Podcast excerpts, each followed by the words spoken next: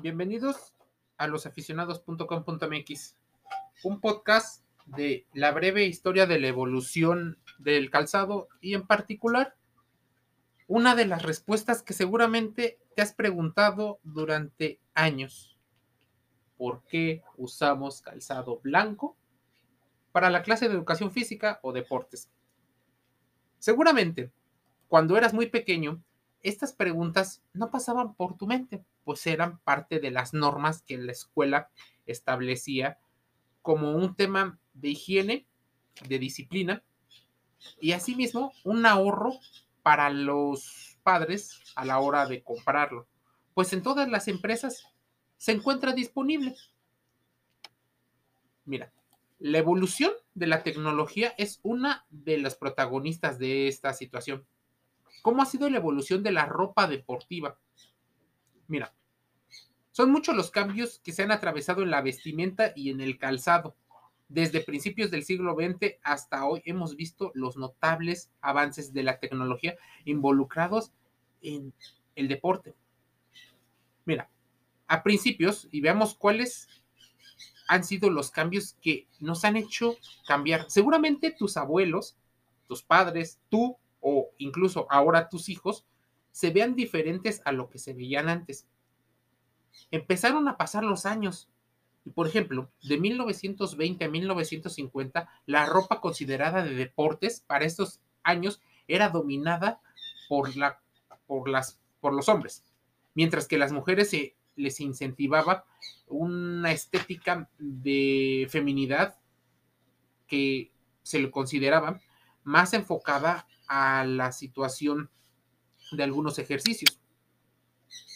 La masa muscular era pensada como un símbolo de virilidad, así que no era asignada para las mujeres. En los atletas profesionales se solía utilizar la ropa que era sencilla, por así decirlo. Cumplía con el objetivo de cubrir el cuerpo, no más, no buscaba el rendimiento. Por ejemplo, los trajes de baño de los nadadores no tenían diseños muy prácticos, en especial para las mujeres las atletas femeninas estaban más limitadas por las reglas de la sociedad.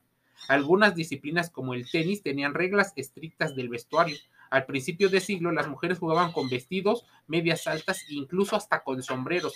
Los hombres llegaban a jugar eh, hasta con blazer. O sea, era un deporte de etiqueta enfocado para muchos en la, en la etiqueta, dado el origen del deporte.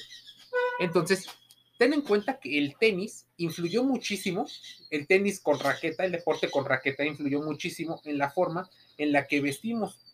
Los calzados para jugar tenis ahora tienen una gran modernidad y por la cual tienen a ser blancos. La idea era la pulcritud, la higiene, pero esa higiene no es obra de la magia sino en particular de una serie de procesos. Es el origen de las formaciones de las academias de los ejércitos en Europa, donde algunas versiones o hipótesis mencionan que se empezaron a trazar la vestimenta de las personas. Los más jóvenes hablando 12, 13, 14, 15, 16 años en las escuelas militares, solían utilizar calzado blanco para demostrar la higiene y el cuidado, así como la disciplina que se les inculcaba a sus alumnos.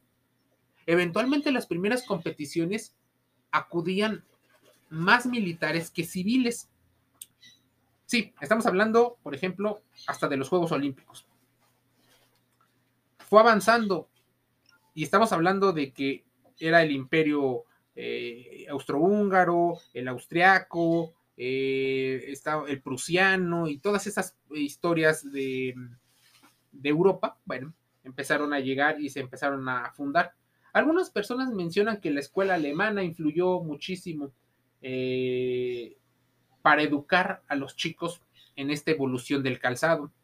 De ahí una de las dos de las marcas más importantes a nivel mundial de artículos deportivos están relacionados con ello. Después llegó a la parte asiática y cuando Estados Unidos cobra una gran importancia en el, en el mundo político y económico, ellos tienen esa idea de sus antepasados europeos. Así, el calzado blanco se empieza a convertir en una situación que más que de moda se estaba convirtiendo en la regla. Entre 1940 y 1950 la ropa comenzó a ser más cómoda y permitir mayor movimiento al cuerpo. Nuevas tecnologías, el uso de fibras sintéticas como el nylon y empieza a surgir las prendas para más actividad. Así, ya no solo era la lona, ya no solo era el cuero o la piel de los animales, ya no solo era el algodón. Los calzados empezaban también, al igual que la ropa, a beneficiarse de los cambios tecnológicos y principalmente eran los militares y después empezaron a la población civil. De 1950 a 1960, además de los cambios, se comenzaron a ver fibras y se destacan la idea de los estilos y de los intereses. Recuerda que esta es la generación baby boomer, los hijos de aquellos participantes de la guerra o después de. Así que nuestra ropa y la tendencia para especializarse empieza a cobrar más importancia. La indumentaria resiste, por ejemplo, al viento, a la lluvia. Toda la ropa deportiva, incluido el calzado, se limitan de cierta manera a los atletas profesionales. Así que las campañas sobre atletas profesionales que hoy alcanzas a visualizar no nacieron hoy, nacieron desde 1950. Muchas de esas estrategias era aprovechar que la gente se podía identificar con ese atleta que admiraban. Pero el calzado de educación física siguió siendo blanco hasta su aparición en la ropa deportiva casual. Los calzados deportivos blancos eran solo para hacer ejercicio y solo relegados a la escuela. Algunas personas mencionan que fueron dos películas y una en particular, Rebelde sin causa, la que impulsó el calzado blanco para que saliera de las clases de educación física, pero este seguía siendo blanco. La razón para muchos de que el calzado sea blanco, como ya te lo había dicho, tiene que ver con la higiene, la limpieza, la disciplina e igualar las posibilidades económicas que todas las familias involucradas en la escuela podían tener. Para otras personas, tiene que ver con ese origen militar. El calzado blanco o el color blanco tuvo que ver muchísimo con la forma en la que también se demostraba estatus. Y me preguntarás por qué. Bueno, el calzado blanco no tenía nada que ver con el rendimiento deportivo, pero sí tenía que ver con la edad del calzado.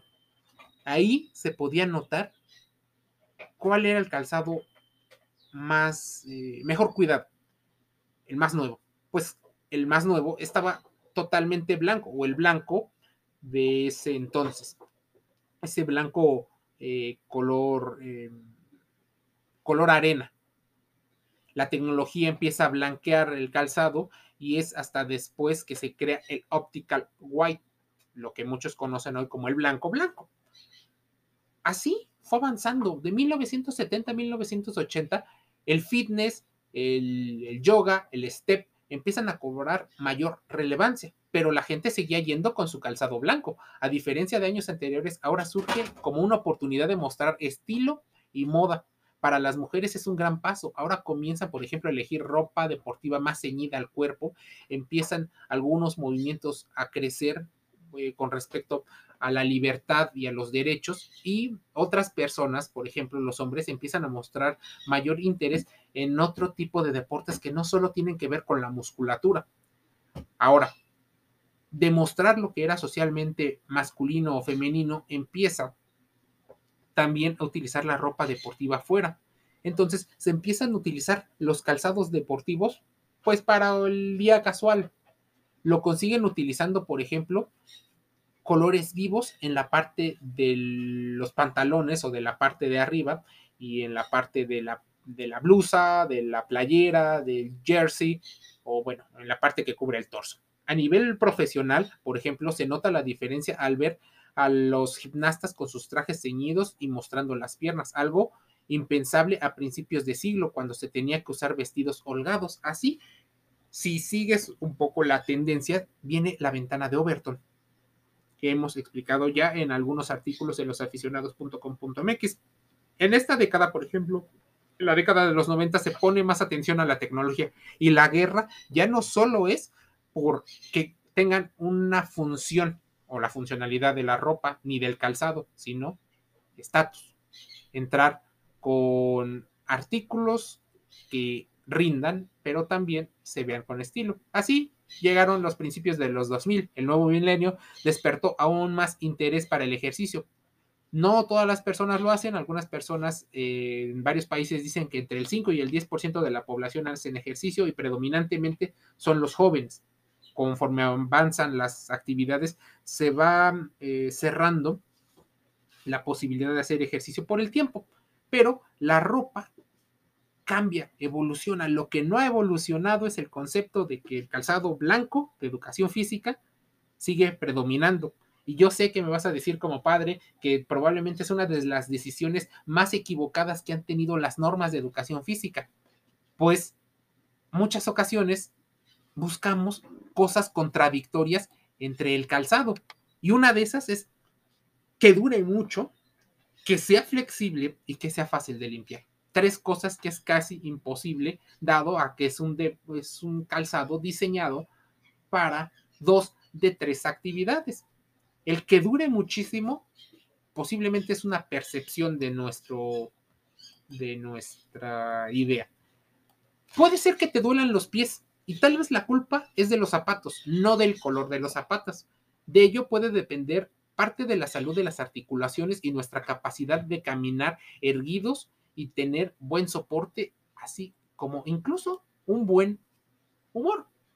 A ver, claramente no es lo mismo llevar un zapato que otro o escoger una determinada zapatilla, si lo quieres ver, tanto por moda, por color. La mayoría de los problemas y lesiones que llegan a las consultas ortopédicas se debe a que el paciente realmente desconoce su pie, su tipo de pie y la pisada concreta en la que posee dependiendo las actividades que realice.